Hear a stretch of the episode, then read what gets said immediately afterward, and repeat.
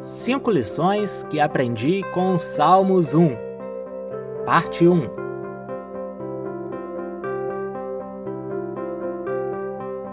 Feliz é aquele que não segue o conselho dos perversos, não se detém no caminho dos pecadores, nem se junta à roda dos zombadores. Pelo contrário, tem prazer na lei do Senhor e nela medita dia e noite. Ele é como a árvore plantada à margem do rio, que dá o seu fruto no tempo certo.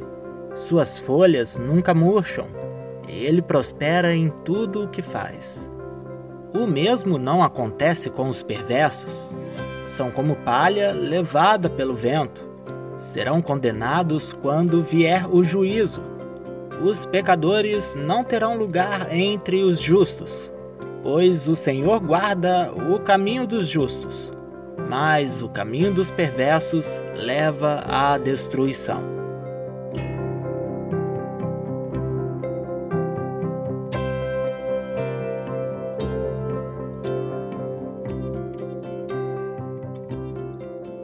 A condição básica para ser feliz está estritamente relacionada ao nosso posicionamento de manter-nos distantes das pessoas iníquas e dos seus conselhos malignos.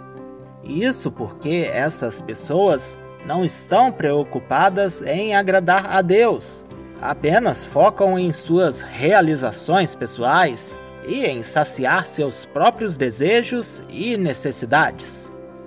Não seguir os conselhos dos perversos, não se deter no caminho dos pecadores, nem se juntar à roda dos zombadores, significa manter-se justo em uma sociedade corrupta, significa manter-se sóbrio em meio à grande alienação.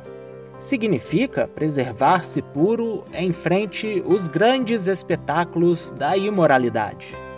Ser feliz não consiste em agradar a si mesmo ou aos demais.